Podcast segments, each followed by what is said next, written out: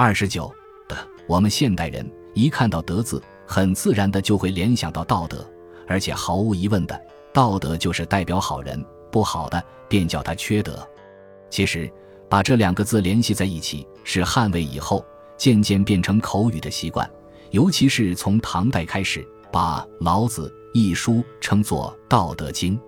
因此，道德便成为人格行为最普通又是最高的标准了。但是，根据传统的五经文化，又有另一种解释：“德者，得也。”这是指已经达到某一种行为目的，便叫德。根据《尚书·高尧模》篇中的定义，共有九德，九种行为的标准：宽而立，柔而立，怨而恭，乱而静，扰而易，直而温，简而廉，刚而塞，强而义。在《尚书·洪范》篇中，另外说到三德。一曰正直，二曰刚克，三曰柔克。在《周礼·地官》篇中，又有讲到六德：之、仁、圣、义、忠、和。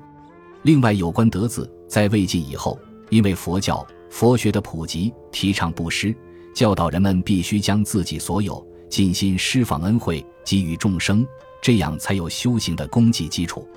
由此采用《礼记》上一个同义词，叫做功德。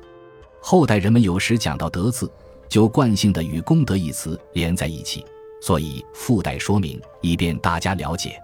我们了解到上古传统文化对于“德”字的内涵以后，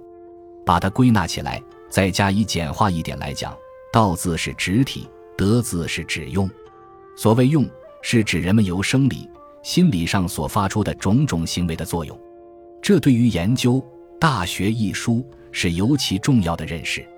不然到了明德和明明德关头，就很容易模糊、混淆不清了。因为古文以简化为要，到了现在，中国人的教育不从文字学入手，搞得自己不懂自己的文化，反而认为古人真该死，自己的传统文化真糟糕。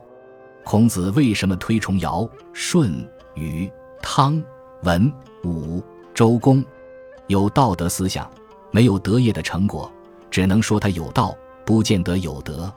有道德的思想，又有德业的成果，道与德配合才叫道德。历史上，道家、儒家都提到尧、舜、禹、汤、文、武、周公，是因为那时谈到为政，讲究德字；到秦汉以后，只讲事功，所谓三王之治在道德。五霸之治在史公，